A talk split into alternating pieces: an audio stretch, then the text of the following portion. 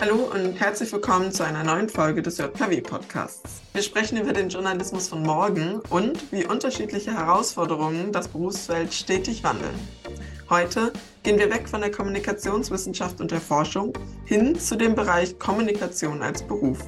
Zu Gast haben wir Herrn Martin Helfrich. Zur Zeit dieses Gesprächs war er noch Pressesprecher sowie Leiter der Presse- und Öffentlichkeitsarbeit der Sozialbehörde der Freien und Hansestadt Hamburg. Seit Januar diesen Jahres ist er nun Sprecher der Behörde für Wirtschaft und Innovation sowie von Senatorin Dr. Melanie Leonhardt. Im zweiten Teil dieses Gesprächs haben Sie, Herr Helfrich, noch zwei Bücher mitgebracht. Einmal von Michael Meinen, Die Propagandamatrix, sowie von Richard David Brecht und Harald Welzer, Die vierte Gewalt. Mit denen setzen wir uns mit der journalistischen Selbstreflexion auseinander und schauen, wie es um die Haltung im Journalismus steht. Nun noch zu Ihrer Person. Es ließ sich leider nicht so viel finden. Sie haben aber in Hamburg und Berlin Kommunikation, Medien und Politikwissenschaften studiert, waren im Verlagswesen tätig und leiteten das Büro eines Bundestagsabgeordneten. Seit Anfang 2019 sind Sie Sprecher der Sozialbehörde. Vielen Dank, dass Sie da sind. Ähm, dass man vielleicht nicht so viel über einen Sprecher findet, ist ein Stück weit im Sinne der Sache, weil Sprecher sind ja am Ende das, was der Name sagt. Jedenfalls äh, sehe ich meine Rolle so ein bisschen auch austauschbare Sprechfunktion. Ich habe zwar ein Gesicht und sitze als Person vor Ihnen, aber am Ende, wenn ich meinen Job mache, dann spreche ich für die Landesregierung. Und das tue ich nicht als ich, ähm, denn diejenigen, die Antworten bekommen, Fragen stellen und äh, darauf was hören, äh, die müssen sich ja auch darauf verlassen können, dass ich da jetzt nicht persönliche Auffassungen referiere. Ähm, dann wird es irgendwie ein bisschen schief. Ja, danke für diesen Einschub. Herr Elfrich, wie würden Sie denn Ihren Job beschreiben? Es ist aus meiner Sicht ein Job, der auch darin besteht, Fakten zu berichten oder Fakten bereitzustellen, Sachauskünfte zu geben. Aber vor allen Dingen ein Job, der darin besteht, drei Dinge zu tun, Komplexität zu reduzieren, ganz umfangreiche, komplexe Sachverhalte hinreichend zu verdichten, dass sie einigermaßen rasch verdaubar und verstehbar sind. Zweitens Zusammenhänge darzustellen zum gleichen Ziel, damit Menschen, die diskutieren wollen, dieses Thema, die sich eine Meinung bilden wollen, das auch in einen Zusammenhang bringen können. Und drittens Gründe zu erläutern. Warum wird etwas getan? Oder auch warum wird etwas unterlassen? Und was steckt dahinter? Mit welchem Ziel ist die Maßnahme überhaupt geeignet, das Ziel zu erreichen? Also diese drei Aspekte sind es aus meiner Sicht neben der Vermittlung von Fakten, die sozusagen abstrakt den, den Job beschreiben. Wenn man die Tätigkeit einordnen möchte, dann ist die anders als klassische, rein journalistische Tätigkeiten ja eher dem, dem Feld oder dem Genre der, der Public Relations ähm, zuzuordnen. Aus meiner Sicht ist das eine Zuschreibung, gegen die ich mich gar nicht wehren würde. Ähm, denn wenn wir diesen Begriff auseinandernehmen, Public Relations, Beziehungen zur Öffentlichkeit, dann steckt darin aus meiner Sicht was ganz, ganz Positives, nämlich, dass sich Institutionen, in jedem Fall Regierungen, bei denen das ja auch demokratisch erforderlich ist, aber auch andere Institutionen, Anfragen einer kritischen Öffentlichkeit stellen möchten und mit der in Dialog treten möchten. Das muss die Grundprämisse sein. So verstehe ich Public Relations nicht als äh, Greenwashing oder Reinwaschen oder sich sozusagen durch Werbung äh, ein, ein, ein Antlitz geben, an dem Kritik abperlt, sondern eben das ernsthafte Bemühen zu unternehmen, dass man wirklich miteinander in Dialog tritt, Relations, Beziehungen also miteinander aufbaut. Und das Ganze, Public Relations für den öffentlichen Dienst, ähm, das trägt wiederum nochmal im Namen, ähm, was für mich persönlich auch einen großen Teil der Motivation für den Job ausmacht, nämlich nicht einfach sozusagen für irgendwelche letztlich kapitalgelenkten Interessen irgendwas zu machen, sondern das Ganze schon auch im, im Dienst einer öffentlichen Sache, im Dienst der Freien und Hansestadt Hamburg äh, zu tun. Das macht aber in besonderem Maße auch gleich ein paar Limitationen auf, weil Public Relations für ein Unternehmen naturgemäß an vielen Stellen anders laufen kann oder läuft, als für uns als Regierung, als Landesregierung oder als Ministerium, als Teil einer Landesregierung. Ich habe eben schon deutlich gemacht, Public Relations heißt eben auch eine Offenheit für Dialog zu zeigen. In Offenheit steckt drin, dass man Dinge offenbart, ich komme damit zu dem ersten der Spannungsfelder, was ich Ihnen, welches ich Ihnen aufzeigen möchte, ähm, denn dieses, dieses Streben auch nach Transparenz für Bürgerinnen und Bürger gegenüber dem Staat, das ist in Hamburg nicht nur sozusagen so eine hehre Floskel, sondern das ist auch richtig in die Verfassung reingeschrieben worden, vor ganz kurzer Zeit. Also es ist ein Staatsziel, weil dahinter der Gedanke steckt, dann können sich mündige Bürgerinnen gegenüber dem Staat auch mal zur Wehr setzen und sind in besonders guter Weise in der Lage, sich selbst eine Meinung zu bilden. Die Medien haben ja eine Aufgabe, die dem auch dient ähm, mit einem mehr oder weniger ähm, verfassungsmäßig kodifizierten Auftrag, nämlich sozusagen der, der Wahrheitsfindung zu dienen, auch mit einem Anspruch an, einem gewissen Anspruch, sicherlich auf einer Skala, einem gewissen Anspruch von Objektivität, ähm, zu versuchen, hierzu zu Meinungsbildung und Diskurs im weitesten Sinne beizutragen. Ein Instrument der Presse dafür ist ja zum Beispiel der Auskunftsanspruch. Das prägt diesen Job, den ich Ihnen heute beschreibe. Und wie sieht dieser Auskunftsanspruch genau aus?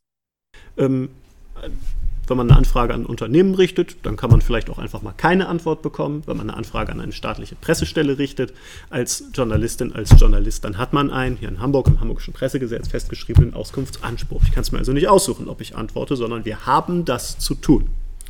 Gleichzeitig ist in diesem Spannungsfeld natürlich auch ein bisschen drin, dass mit mancher Auskunft auch eine gewisse Botschaft äh, verbunden ist. So wie Berichterstattung kaum je objektiv wird sein können, so sind manche unserer Auskünfte vielleicht auch davon geprägt, dass wir einen Sachverhalt auf eine bestimmte Weise einordnen wollen. Daraus mache ich gar kein Hehl. Im Gegenteil, das habe ich ja eben als sozusagen Grundbeschreibung meines Jobs geliefert, Zusammenhänge so darzustellen, wie wir sie wahrnehmen und wie wir glauben, dass das als Deutungsangebot auch geeignet ist. Könnten Sie dieses Spannungsfeld noch mal kurz zusammenfassen? Also Transparenz, Wahrheit, Objektivität versus Botschaften oder wenn man so will, sogar politischen Spin. Arbeiten Sie denn in Ihrem Beruf auch regelmäßig mit JournalistInnen zusammen oder ist das gar nicht der Fall? In dem beruflichen Alltag kommt es häufig zu einer engen Zusammenarbeit mit Journalistinnen und Journalisten, schon auch deswegen, weil staatliche Pressestellen natürlich eine besondere Rolle einnehmen. Einerseits aufgrund des Auskunftsanspruches, andererseits aber aufgrund des Wahrhaftigkeitsgehaltes, für den wir garantieren, garantieren müssen. Was wir natürlich nicht tun können, ist falsche Auskünfte zu geben. Das ist nicht nur, also das wäre nicht nur irre, sondern auch verboten. Ähm, deswegen gilt auch für Medien, dass sie Auskünfte von Behörden als eine der wenigen Quellen überhaupt als Einzelquelle akzeptieren dürfen. Auch Agenturen handhaben das so. Normalerweise kommt in der Agenturmeldung, was mindestens nach dem Zwei-Quellen-Prinzip doppelt verifiziert ist. Eine behördliche Auskunft kann auch so verwendet werden, denn dem Staat, dem muss man ja immerhin sozusagen zu, zugute halten, dass er wohl auch wahrhaftig antworten wird. Gleichzeitig ist es so, dass sich durch diese besondere Rolle von, von staatlichen Pressestellen auch eine Bedeutung ergibt in der Zusammenarbeit mit Journalistinnen und Journalisten, wenn es zum Beispiel um die Themensuche geht, um Rechercheunterstützung. Auch das sehe ich als unsere Aus Aufgabe, nicht allein Auskünfte zu erteilen, sondern eben auch zu helfen, äh, zu schauen, wo kann man wie kann man ein Thema nochmal anpacken, wie kann man es erzählen, wie kann man äh, Dinge beschreibbar, bebilderbar machen, wie kann man das mit Menschen verbinden. Und auf der anderen Seite dieses Spannungsfeldes steht meine Aufgabe als Angestellter im öffentlichen Dienst auch eine Schutzfunktion wahrzunehmen für die Beschäftigten unseres Hauses, die nicht einfach so sozusagen Spielball öffentlicher Diskurse sein sollen, auch wenn man dann da selber im Feuer steht, das ist manchmal nicht so schön. Ähm, das, dafür werden auch normale Mitarbeitende in einer Ministerialverwaltung nicht bezahlt, dass sie sozusagen das öffentlich dargestellte Feindbild sind, dafür werde ich bezahlt. Ähm, aber es geht manchmal auch ganz handfest darum, Sachen rauszuhalten. Also zum Beispiel ist es eine häufig an mich herangetragene Anfrage, ob man nicht in einer Flüchtlingsunterkunft mal drehen könne. Das kann man nicht. Ich ähm, erteile solche Drehgenehmigungen nicht. Denn da leben Menschen, die sind schutzbedürftig, die sind gerade vor einem Krieg geflohen, die haben eins wenig gehabt, nämlich Privatsphäre, als sie unterwegs gewesen sind, sind jetzt in einer Unterkunft, da mangelt es eh schon ein bisschen an Privatsphäre Und wenn da jetzt auch noch sozusagen durch das eigene Wohnzimmer, denn mehr Wohnzimmer haben die Leute ja zum Teil nicht, wenn da jetzt auch noch äh, Filmaufnahmen gefertigt werden, dann macht es das Ganze noch viel schwieriger. Also an solchen Stellen sage ich dann auch richtig was ab, obgleich ich ja eigentlich auch die Aufgabe habe, Berichterstattung zu ermöglichen und nicht zu verunmöglichen. Also ein weiteres Spannungsfeld zwischen ähm, Unterstützung bei Themenfindung und Gatekeeping, wenn Sie so wollen, als kleine Brücke in die Theorie. Mhm. Sie haben jetzt schon unterschiedliche Spannungsfelder aufgeworfen, auch zwischen Ihnen und der Arbeit innerhalb des Journalismus. Gibt es noch weitere, die Sie benennen können und wie sehen diese dann aus? Ein weiteres Spannungsfeld besteht aus meiner Sicht zwischen Verwaltungshandeln und der politischen Sphäre. Das, was in einem Ministerium, in einer Behörde getan wird, das hat eine erfrischende Gleichförmigkeit. Bürokratie ist in dem Zusammenhang kein Schimpfwort, sondern letztlich auch eine demokratische Errungenschaft. Sachen werden irgendwie nach einem gewissen Schema immer einigermaßen ähnlich bearbeitet. Das gibt mir als Bürger auch die Garantie, dass ich jetzt nicht nach meinem Aussehen sozusagen beurteilt werde, wenn es um einen Bauantrag geht, sondern dass, wenn es um einen Bauantrag geht, die baurechtlichen Dinge angeguckt werden. Also, das hat eine formhafte, eine verlässliche Struktur, die aber eben auch sehr gleichförmig ist.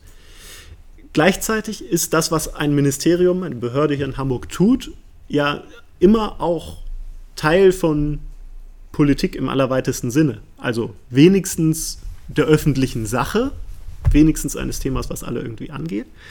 Aber es ist häufig ja auch Gegenstand von parteipolitischer Willensbildung.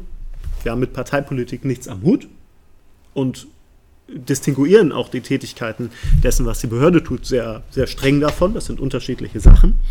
Aber trotzdem geht es in der Politik nun mal gegenüber dieser Gleichförmigkeit von Verwaltung häufig eher konflikthaft zu oder anders formuliert. Es ist jedenfalls diskursgeprägt. Ähm, und das soll ja auch so sein. Also auch hier ein Spannungsfeld, in dem das Handeln steht. Ein weiteres Spannungsfeld ist eben schon angeklungen, wenn es darum geht, äh, Themen zu identifizieren und zu begleiten. Einerseits gibt es ein legitimes Informationsbedürfnis der Öffentlichkeit und auch ein Bedürfnis der allgemeinen Verwaltung, Bürgerinnen und Bürger gescheit zu informieren. Menschen können auch zum Beispiel Unterstützungsangebote nur so gut wahrnehmen, wie wir darüber berichten. Eine Beratungsstelle, die wir zum Beispiel mit Steuergeld finanzieren, von der keiner weiß, zu der wird keiner hingehen. Und dann ist sie nutzlos. Deswegen haben auch wir ein Interesse, ähm, dass Informationsbedürfnisse gestillt werden und Bürgerinnen und Bürger informiert werden. Demgegenüber steht an der einen oder anderen Stelle, dass Planungen zunächst auch in Ruhe erfolgen müssen, manches auf der Arbeitsebene erstmal durchgeführt werden muss. Vertraulichkeit, Datenschutz zum Teil aber auch Geheimhaltung, stehen manchmal sozusagen der absoluten, maximalen Transparenz ein Stück weit gegenüber. Die Spannungsfelder, die Sie genannt haben, waren nun alle sehr auf die Theorie fokussiert. Wie sieht es denn bei der, sag ich mal, eher menschlicheren Dimension aus? Journalistinnen und Journalisten haben ja ein ähnliches Berufsbild. Das sehen wir schon allein deswegen, wenn wir uns sozusagen hier in diesem Raum umgucken. Ähm, aus einer akademischen Qualifikation wie der Ihren können ja unterschiedliche Tätigkeiten hervorgehen. Ähm, mal vielleicht auf berichtender Seite, mal auf anderer Seite ähm, und mal sogar auf wechselnden Seiten, wenn man das überhaupt so bezeichnen will. In jedem Fall sind Ausbildung und Berufsbild einander ähnlich und äh, auch sozusagen die Herkunft einander ähnlich. Man ist also sowas wie Kollegen, schon auch deswegen, weil man viel miteinander zu tun hat. Aber gleichwohl ist man natürlich nicht nur vertraute Kollegin, vertrauter Kollege, sondern auch gegenüber. Denn natürlich haben Journalistinnen und Journalisten auch letztlich einen Auftrag, kritisch hinzuschauen und tun das ja auch, haben eine Aufsichts- und sich selbst beigemessene auch Kontrollfunktion der Regierung gegenüber. Und deswegen wäre so eine Art Kumpelei also völlig fehl am Platz in beider Selbstverständnis.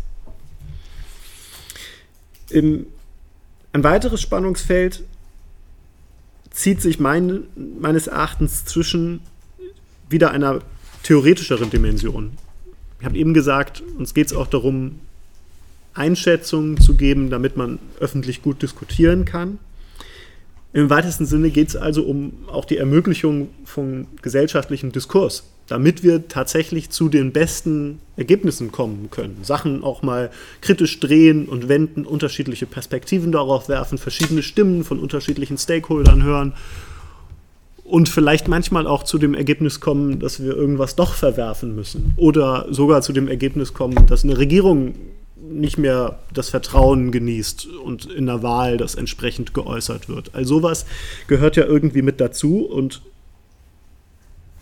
Auskünfte zu erteilen als staatliche Pressestelle ist jetzt sicherlich nicht Diskursermöglichung in seiner Gänze, aber trägt eben ein Stück weit dazu bei. Das auf der einen Seite des Spannungsfeldes steht gegenüber der Aufgabe, ja auch zu verbinden und durch das Erklären von Sachverhalten und Zusammenhängen auch dazu beizutragen, dass man sich ein Stück weit auch unterhakt, bestimmte Maßnahmen vielleicht erklärt, sodass Menschen sagen, ja, damit kann ich mich einverstanden erklären, das finde ich gut, das finde ich richtig, da werde ich mich dran halten.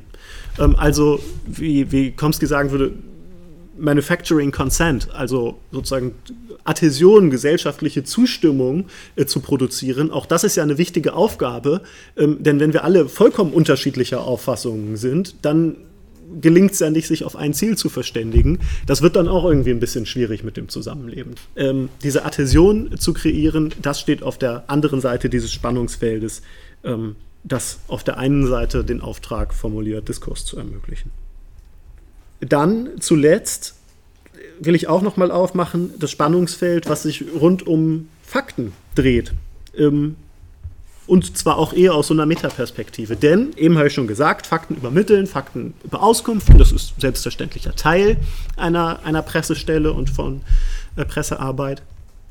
Aber es gibt auf der anderen Seite dieses Feldes auch die Situation, in der plötzlich durch Kommunikation Realitäten geändert oder verändert oder jedenfalls beeinflusst werden. In denen also plötzlich die Art und Weise, wie was kommuniziert wird oder wie es rezipiert wird, dann auch dazu beiträgt, wie es denn dann tatsächlich ist.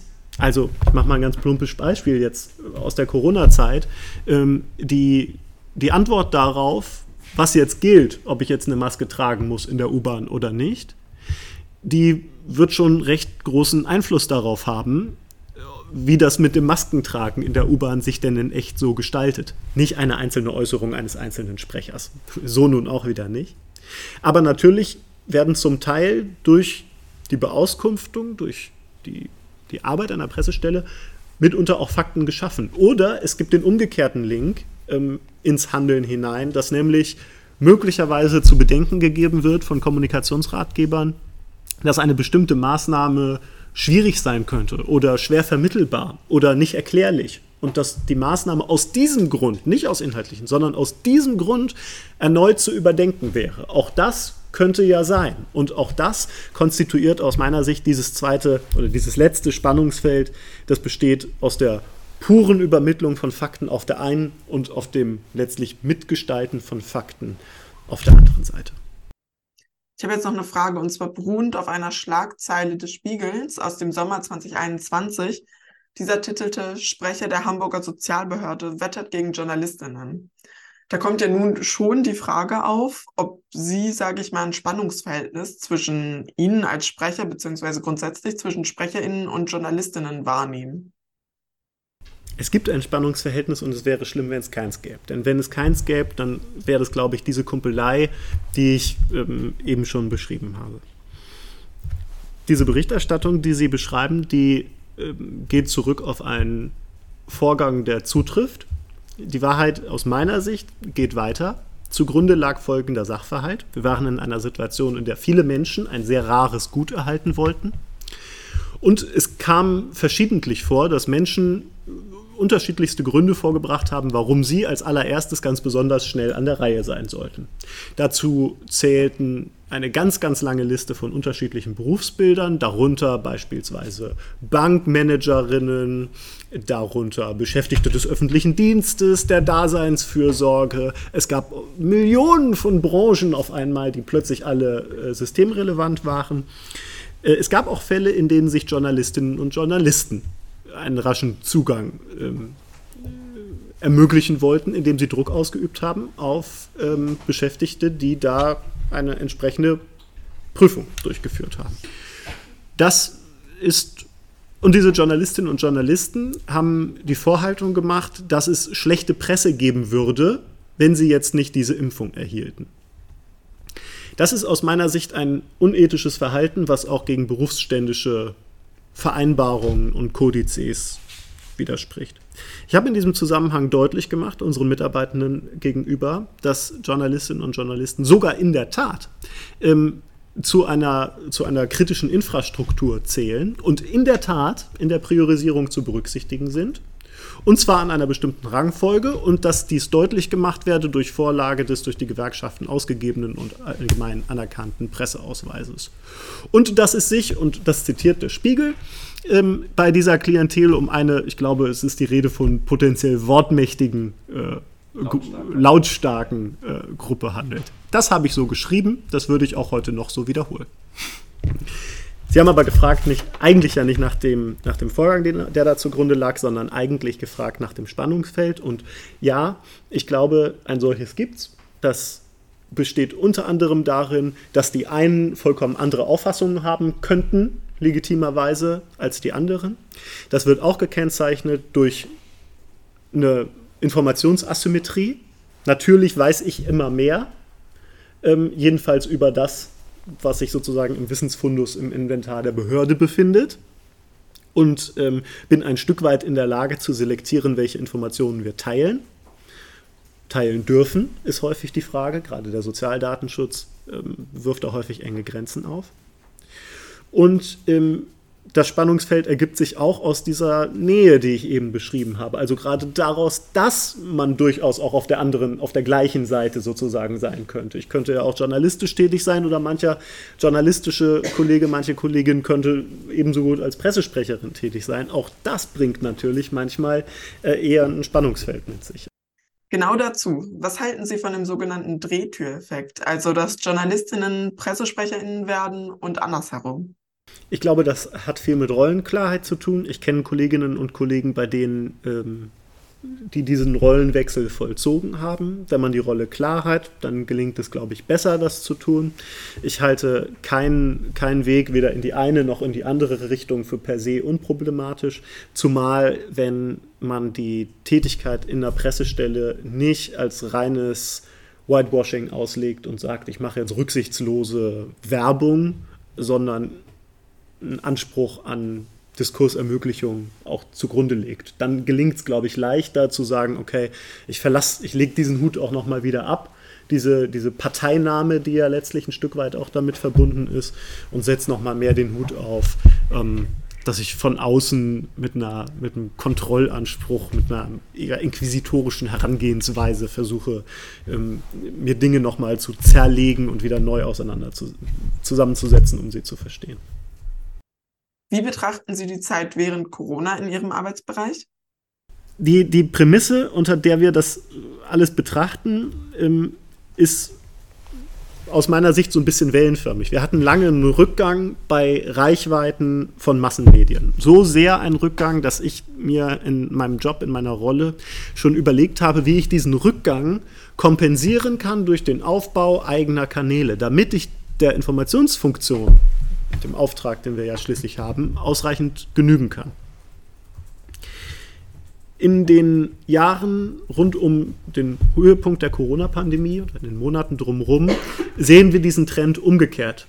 Es wurden insbesondere regionale Nachrichtenformate wieder deutlich verstärkt nachgefragt. Sie kennen das vielleicht aus eigener Anschauung, man musste sich ja auch irgendwie informieren, was gilt denn jetzt nun morgen? Also ein deutlich erhöhtes Informationsbedürfnis angesichts ähm, stark verändernder äußerer Rahmenbedingungen haben dazu geführt, dass dieser Reichweitenrückgang äh, bei massenmedialen Formaten zum Teil ähm, umgekehrt wurde, jedenfalls für bestimmte Segmente. Das war also nach, dem, nach der langen Abwärts zunächst wieder eine Aufwärtsbewegung. Mittlerweile würde ich schon wieder eine Abwärtsbewegung ähm, beobachten. Die lässt sich ja auch in Zahlen beschreiben.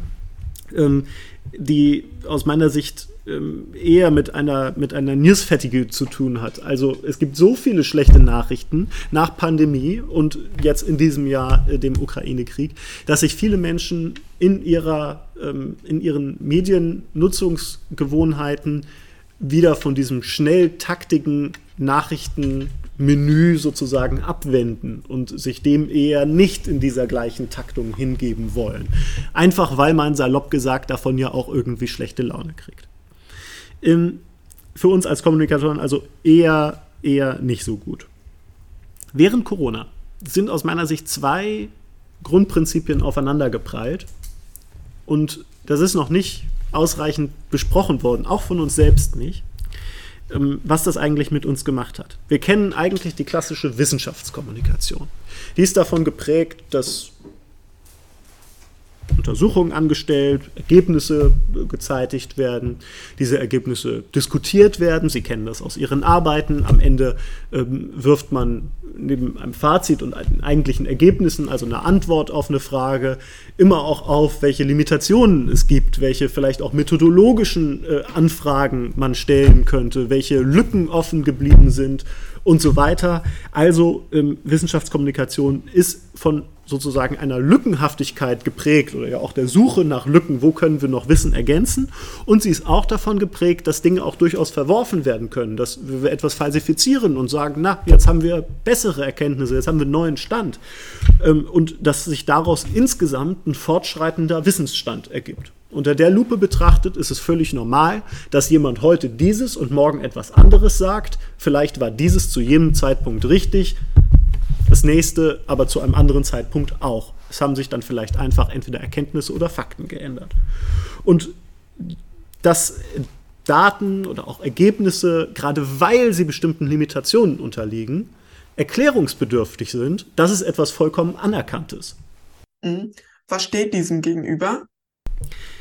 Demgegenüber steht die politische Kommunikation, in der es häufig eher darum geht, eine Meinung zu vertreten, vielleicht noch gespickt mit ein paar Argumenten, letztlich aber Überzeugung hervorzurufen und die in gerade in so, in so medialen Arenen auch den Bedürfnissen unterworfen ist, zu verknappen, zuzuspitzen.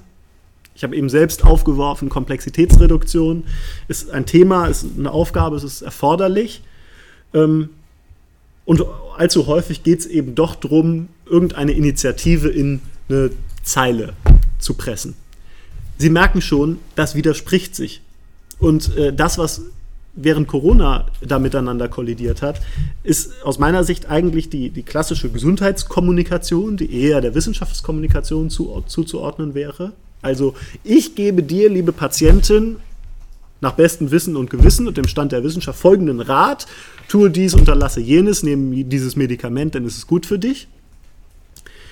Und Gesundheitspolitik, die sich ja eher darum dreht, welche Maßnahmen man ergreifen möchte, um bestimmte Ziele zu erreichen, also zum Teil auch auf eher abstrakteren, normativeren Ebenen unterwegs ist. Und ähm,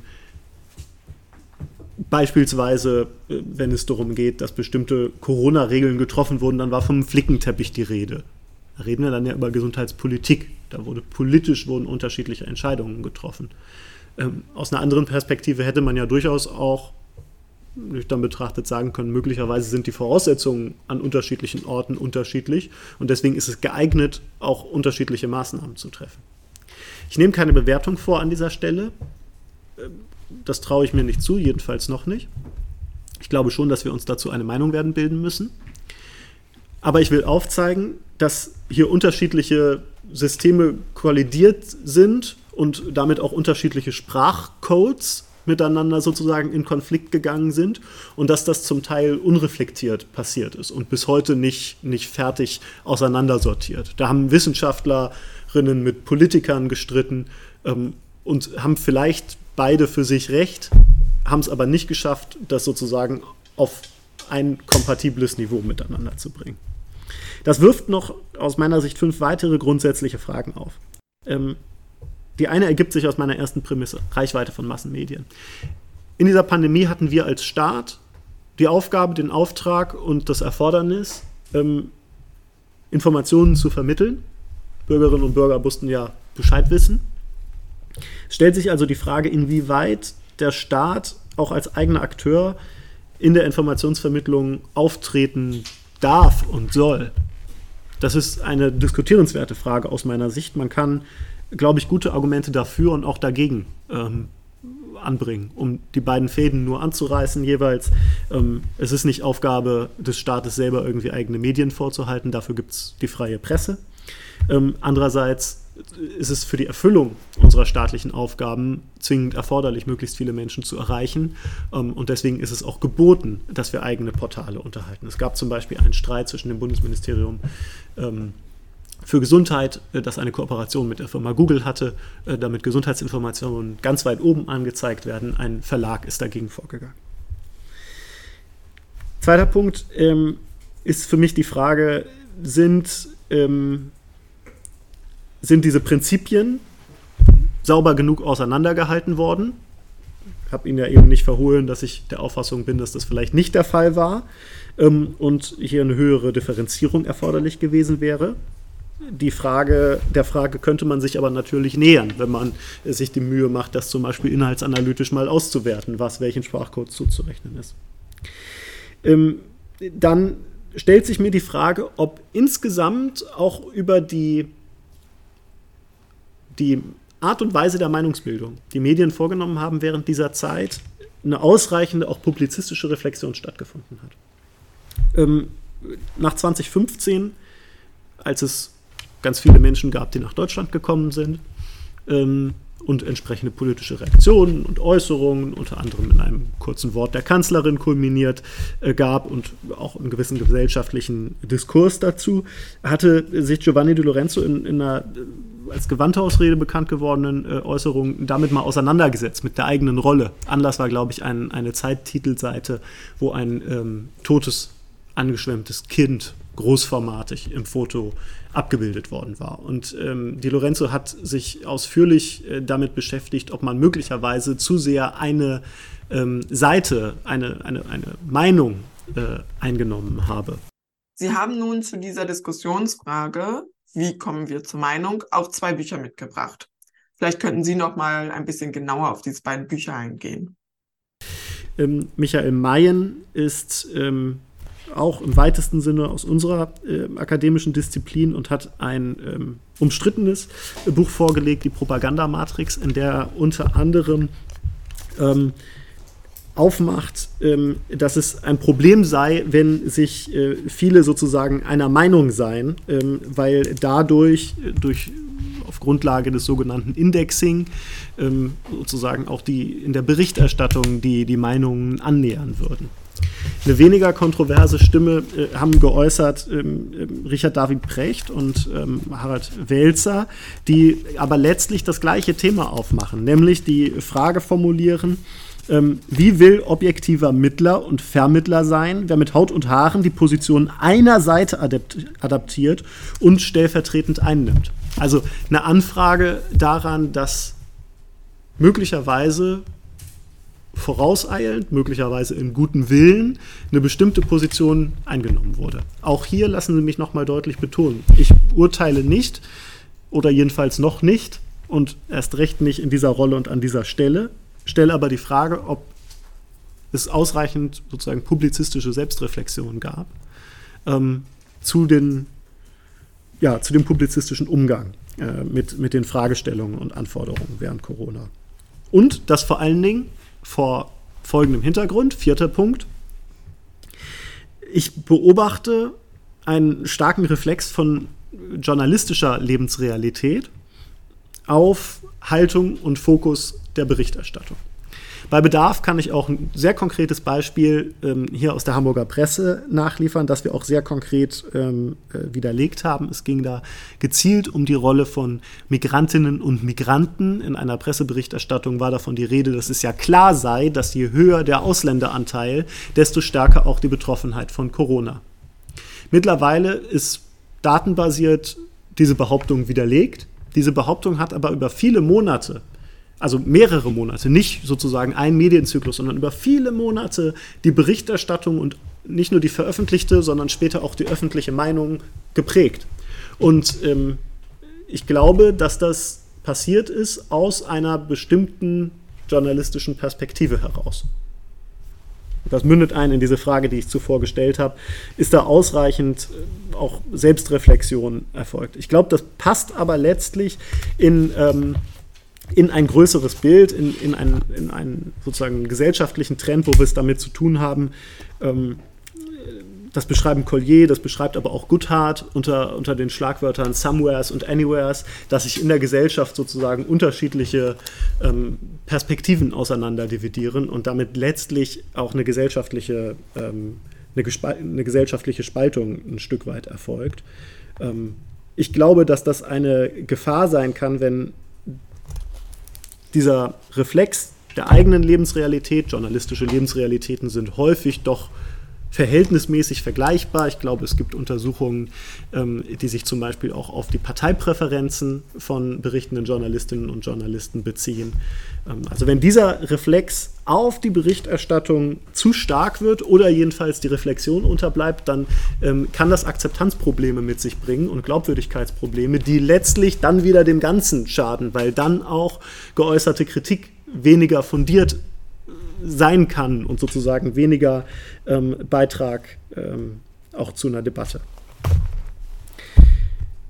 Ich will noch mal kurz einen Bezug herstellen, weil ich jetzt viele Fragen aufgeworfen habe und ja eigentlich was erzählen sollte und nicht nur was fragen sollte. Einen kurzen Bezug ähm, herstellen zu den Spannungsfeldern, die ich zu Beginn aufgemacht habe. Ähm, hier ist es wieder, um Sie und mich ein bisschen zu provozieren, äh, Michael Mayen, der sagt, kein Lockdown ohne Mehrheit in der Bevölkerung. Dafür brauche ich die Leitmedien. Er meint das provokant und formuliert das in einem Kontext, in dem er unterstellt, das wäre alles Gleichmacherei und das wäre alles undifferenzierte und schlechte Berichterstattung. Dem will ich mich nicht anschließen. Zumal ich ja eben gerade selbst deutlich gemacht habe, auch diese Herstellung von, von Consent, also von, von Adhäsionen, sich gemeinsam auf Ziele zu verpflichten, das ist schon auch richtiggehend eine wichtige Aufgabe ähm, von Akteuren in der öffentlichen Diskussion. Und das finde ich gar nicht verwerflich. Ähm, und auch dieser, dieser Zitatausschnitt, dafür brauche ich die Leitmedien, ähm, auch den würde ich hier gar nicht als Vorwurf formuliert wissen wollen, sondern ihn eher ins Positive wenden. Ja, auch dafür ist diese Rolle der Medien nach wie vor völlig unverzichtbar, damit wir nämlich bestimmte Dinge diskutieren können, damit wir auch mal zu gesellschaftlich anderen Auffassungen kommen können, damit wir nämlich sagen können, ja, aber vielleicht auch falsch entschieden, müssen wir nochmal anders entscheiden. Ähm, genau, also sich auf ein Ziel hin zu orientieren und dann auch Geschlossenheit herzustellen. Dafür braucht es das aber eben auch, um das doch nochmal kritisch zu hinterfragen, auch sozusagen im, demokratietheoretisch besten und erforderlichen Sinne.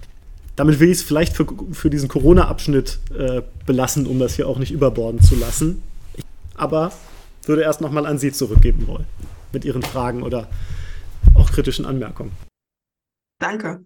Nach diesem interessanten Input würden wir Studierende nur noch ein wenig mehr über ihren Werdegang erfahren wollen. Warum haben Sie sich für die Seite des Sprechers und nicht des Journalisten entschieden?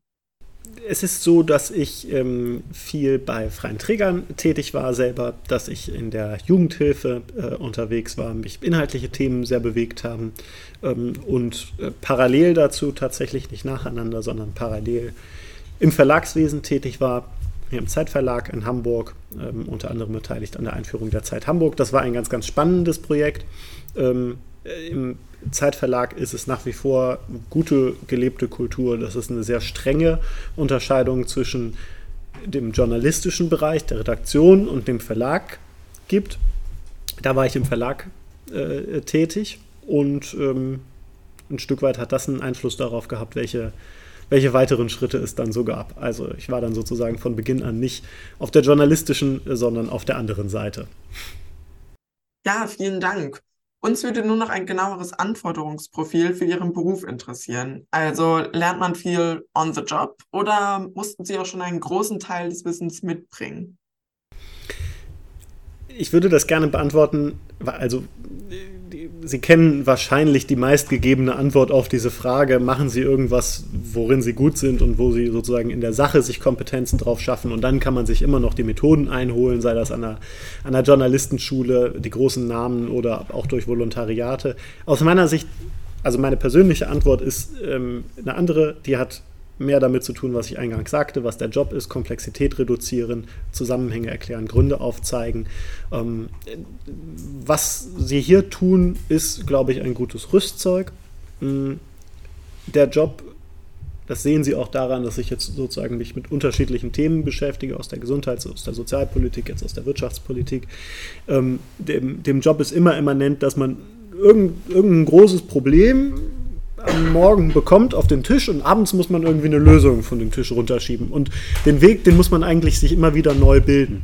Und ähm, das, was Sie hier lernen, nämlich sich Dinge kritisch anzugucken, unterschiedliche Methoden anzuwenden, ähm, und eben einen, einen geeigneten Weg, also erstmal die Frage nach dem geeigneten Weg zu stellen und den dann zu identifizieren und ihn dann durchzudeklinieren, das ist eigentlich das Rüstzeug, was, was Sie brauchen. Also insofern würde ich weniger sagen, gehen Sie unbedingt her und äh, lernen Sie Audioschnitt mit Audacity, machen Sie das auch auf dem Weg. Also begeistern Sie sich für diese technisch-apparativen äh, äh Elemente. Ohne das wird es nicht gehen. Ich merke das bei vielen Kollegen in der Berichterstattung, die mehr und mehr mir sagen, ja, äh, ich muss jetzt aber neben dem, was ich schreibe, ich muss auch noch mal einen kurzen Clip produzieren. Können wir das vielleicht auch noch mal? Also interessieren Sie sich für diese technisch-apparativen Aspekte.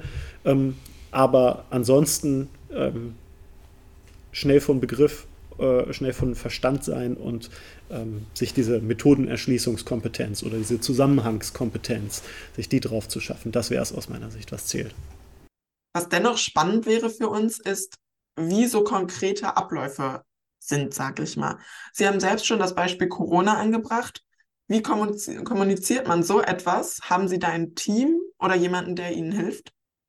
Ja, Fun Fact, lustige Anekdote vom Anfang der Pandemie. Ähm, unser, äh, unser Chef, der sozusagen für die, für die verwaltungsseitigen Dinge in der Behörde zuständig ist, der hat gesagt, jetzt kommen hier schlimme Sachen auf uns zu, jetzt müssen wir erstmal einen Krisenstab einberufen und hat einen Raum einrichten lassen, wo sich alle wichtigen Leute an einen Tisch setzen, in einem kleinen Raum. Das erwies sich dann natürlich relativ schnell als eher doofe Idee in dieser Pandemie, alle wichtigen Leute in einen kleinen Raum und so wusste man ja alles noch nicht so ganz äh, uneingeschränkt zu Beginn. Ist dann auch schnell verworfen worden. Ich glaube, da hat nie eine solche Sitzung stattgefunden. Aber eingerichtet wurde der Raum trotzdem.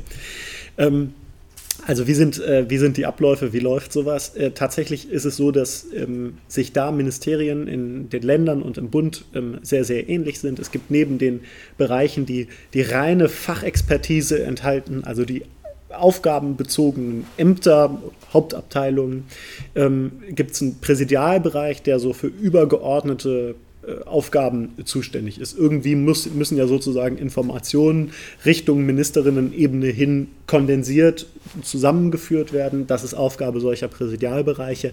Da sind regelhaft auch die Kommunikationsfunktionen angesiedelt.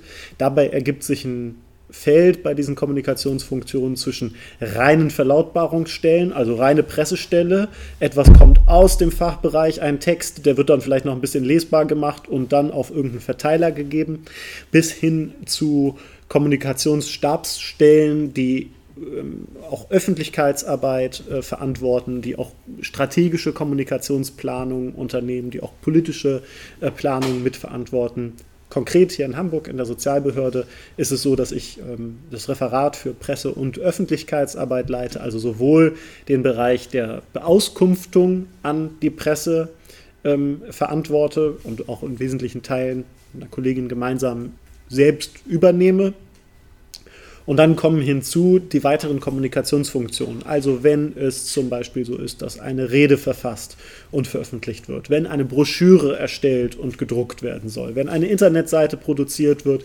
ähm, Texte, äh, egal ob, ob, schriftlich oder audiovisuell hergestellt werden oder, oder, oder ähm, auch sowas wie Veranstaltungen, Senatsempfänge, Orden und Ehrungen, Protokollwesen, alles das ist an dieser Stelle gebündelt, sodass wir ähm, sozusagen aus einer Kommunikationsmanagement-Perspektive eher herangehen mit so einer äh, Perspektive von, von Integrated Communications, also dass wir versuchen, möglichst viele Kanäle mit möglichst einheitlichen ähm, aber jeweils kanaladäquaten Informationen zu bespielen. Hat also konkret den Vorteil, wenn ich sage, wir haben eine veränderte Regel, darüber unterrichte ich die Vertreterinnen und Vertreter der Medien.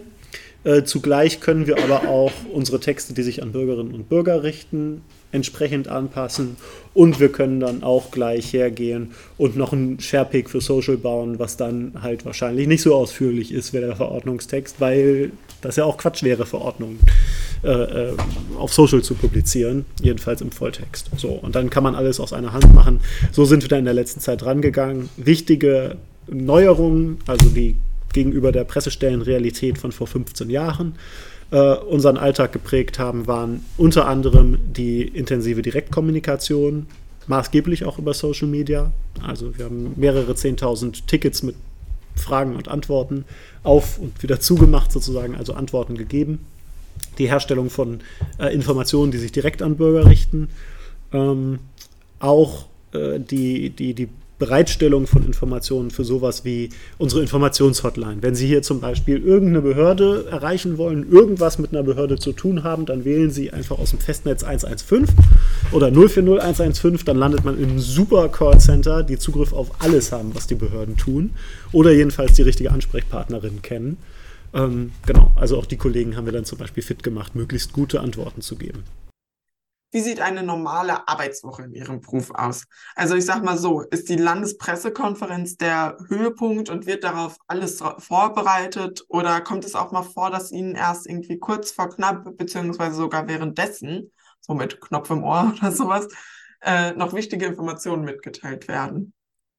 Ja, also aufregend ist es tatsächlich nicht. Also es läuft mehr so, dass ähm, an der Stelle tatsächlich einfach gute Vorbereitung gefragt ist ähm, Landespressekonferenz ist ja ein interessantes Institut, was daraus besteht, dass nicht die Regierung einlädt und sagt, kommt her, liebe Pressevertreter, und schreibet auf, was wir zu sagen haben, sondern ähm, wir dort zu Gast sind. Also es sind die Journalistinnen und Journalisten, die in einem Verein organisiert sind und RegierungsvertreterInnen einladen zu bestimmten Themen. Und ähm, dann kann da also vorgestellt werden. Man hat aber nicht in der Hand, welche Fragen da so auf einen zukommen.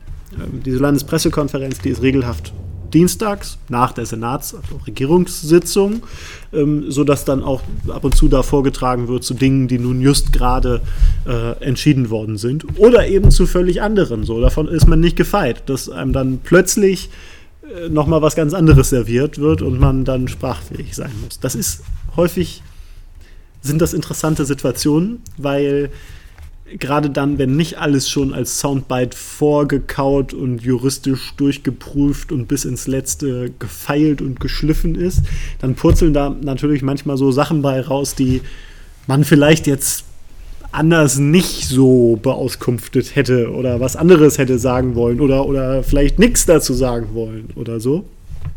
Das ist ganz spannend. Ansonsten, wie ist so eine Woche äh, aufgebaut? Ähm, bestimmendes Element ist auf jeden Fall, dass es ein gerütteltes Maß an Unplanbarkeit gibt. Also vieles weiß man halt einfach vorher nicht. Und immer wieder, so bin ich ja auch eingestiegen, ne, immer wieder geht man morgens zu seinem Tisch, hat eine bestimmte klare Vorstellung, was man so zu tun gedenkt und was man so wünscht, was die Themen, Debatten prägt und dann kommt es am Ende doch ganz anders. Manchmal ja auch, weil einfach Sachen passieren. So, also weil sich einfach faktisch was tut. Also diese Unplanbarkeit, die ist ein wichtiges Element und die ist irgendwie eingebettet in eine dann doch irgendwo klare Struktur. In unserem Haus ist es so, dass morgens eine Unterrichtung der Senatorin erfolgt, eine Lage, nicht unähnlich morgendlichen Konferenzen in den Redaktionen. Auch hier geht es darum, sozusagen zu sichten, was ist gerade Thema, worüber wird gerade diskutiert, was bewegt uns gerade, was wird uns heute bewegen, was steht jetzt kurz-, mittelfristig an, also wie sieht der Tag aus. Ähm, viel ist also auch davon geprägt, was die, was die Behördenleitung tut.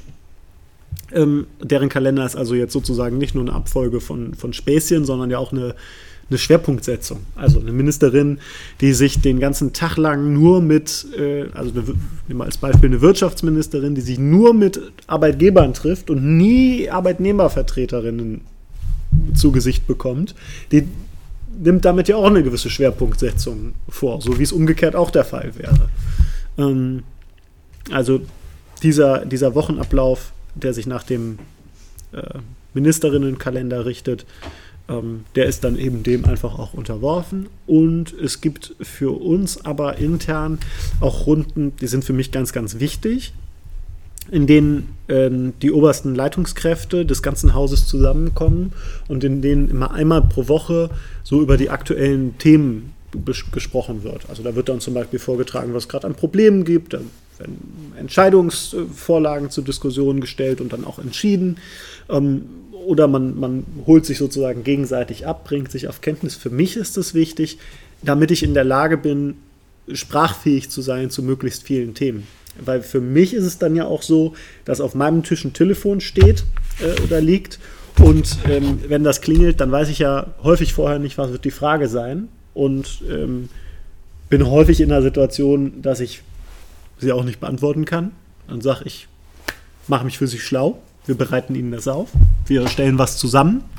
Und dann setze ich Kolleginnen und Kollegen aus dem Haus dran, eine Information erstmal zu ermitteln oder mache mich selber auf die Suche. Ähm, häufig ist es aber auch so, dass Dinge direkt beantwortbar sind, weil ich über die Information verfüge, weil das etwas ist, wo es mehr um eine Einschätzung geht. Und an der Stelle wiederum ist für mich natürlich wichtig, die, die Grenzen des Mandats zu kennen. Sie können mich zu vielen Themen jetzt danach fragen, hier an dieser Stelle, welche Haltung der Senat äh, zu bestimmten Themen einnimmt. Ähm, und zu den, zu den meisten Fragen werde ich Ihnen eine gewisse Antwort geben können, weil ich dafür das entsprechende Mandat habe, aber zu manchen ja möglicherweise auch einfach nicht. Und das ist tatsächlich etwas, bei all dem, was ich eben sagte, was eigentlich so in Ministerien eigentlich immer so gleich läuft, mit dem Aufbau zum Beispiel, die, die Grenzen, die Enge oder Weite dieses Mandats, das ist sehr, sehr unterschiedlich und ist eine der entscheidenden Fragen aus meiner Sicht für so die, die persönliche Rolle innerhalb einer Pressestelle. Also was, was darf man, was kann man, was muss man vorher absichern, was muss man freigeben lassen, wie sind die Freigabewege. Daran anschließend, wenn Sie unerwartete Dinge gefragt werden, wozu Sie nichts vorbereitet haben und auch zum Beispiel die Grenzen Ihrer Kommunikation nicht ganz klar sind, wie wissen Sie aus der Situation heraus, wo diese Grenzen sind? Drei Sachen. Erstens, es gibt Fakten, also es gibt sozusagen Sachthemen, zum Beispiel wenn es jetzt um eine Verordnungsregelung geht, dann gibt mindestens mal die Verordnung schon vor, in welchem Rahmen sich die Antwort bewegen kann. Zweitens, es gibt ähm, sozusagen Dinge, die schon vorbesprochen sind. Jetzt spielen sie aber was an, was nicht vorbesprochen ist. Dann gibt es trotzdem immer noch Situationen, in denen ich weiß, welche Antwort die Senatorin geben würde, weil wir über so etwas zum Beispiel gesprochen haben und das dann antizipieren kann. Äh, und drittens äh, kann auch sein, dass es dann einfach keine Antwort gibt. Ich sage, ich kann es Ihnen jetzt gerade nicht beantworten. Könnten Sie dann nicht einfach sagen, dass die Antwort nachgereicht wird? Ja, das will man ja eigentlich, hm, das will man eigentlich vermeiden. Das gilt auch in der Bundespressekonferenz so als, naja, da will man immer, also auch als Sprecherin, als Sprecher will man da schon lieber drum rumkommen, irgendwas nachreichen zu müssen. Sowohl Fakten als auch Einschätzungen. Ja. Aber auch hier gibt es das natürlich, dass wir sagen, dass die Meinungsbildung des Senates noch nicht abgeschlossen ist. Das kann also das sagen wir dann, wenn das so ist. Also kann ja auch einfach sein, dass man sagt, der eine findet noch so und der andere findet so und äh, wir gucken uns gerade noch die Fakten an, wir melden uns, wenn wir fertig sind. Nochmal bezüglich sensibleren Fragen, auch zum Beispiel Corona. Haben Sie da Tipps, wie wir dann kommunizieren sollten, damit es auch von einer breiteren Masse der Gesellschaft angenommen wird oder damit ich sage mal so, nicht allzu fiese Nachfragen, wenn wir jetzt auf der Seite von Ihnen stehen würden, von Journalistinnen auf Pressekonferenzen kommen? Nein, gegen fiese Fragen von Journalistinnen habe ich keine Tipps. Da, ähm, äh, da, da, ist man auf hoher See. Ähm, und also, wie gesagt, ich bin auch gar nicht, ich sehe meine Rolle gar nicht so sehr darin, die fiesen Fragen sozusagen im Vorhinein zu unterbinden, sondern ich würde eher sagen, wir versuchen dann eine gute Antwort zu finden, also die bestmöglichste. Vielleicht auch die, mit der man am besten aussieht, okay, ähm, aber die, die fiese Frage, die soll schon auch her. Ähm, ansonsten kitzlige Themen am besten kommunizieren. Ähm, ich habe in den vergangenen Jahren viele Erfahrungen gemacht, die mich eher darin bestärkt haben, ein hohes Maß an Transparenz als den richtigen Weg zu empfinden. Manche Sachen kommen eh raus, andere sollten, sollten aus normativer Sicht besser rauskommen. Und äh, deswegen glaube ich immer raus damit. So, also Sachen gehören lieber auf den Tisch als darunter, dann kann man sie besprechen. Ähm, und wenn das schlimme Sachen sind, dann gehören sie da erst recht hin, weil dann muss man vielleicht auch miteinander Konsequenzen diskutieren. Ähm, klingt jetzt irgendwie so ein bisschen sehr lapidar, als ob ich es mir damit einfach machen möchte, aber tatsächlich ähm, ist auch in, in, einer, in, einer, Rahmensituation, wo jeder irgendwie Smartphone-mäßig Zugriff auf ganz viele, viele, viele Informationen hat, ähm, diese, diese Bereitstellung, also dieses hier, wir, wir liefern euch gute und verlässliche Informationen, der richtige Weg. Auch im Umfeld, wo wir mit ähm, falschen Fakten zu tun haben, ähm, mit, mit richtig gehend Fake News mitunter oder zumindest mit nicht faktenbasierten Behauptungen, ist es ja umso wichtiger, dass wir gerade als staatliche Akteure, als, als Behörden, Pressestellen, ähm, als Landesregierung einen Ort bieten, wo man sicher sein kann, dass diese Information nun aber auch stimmt.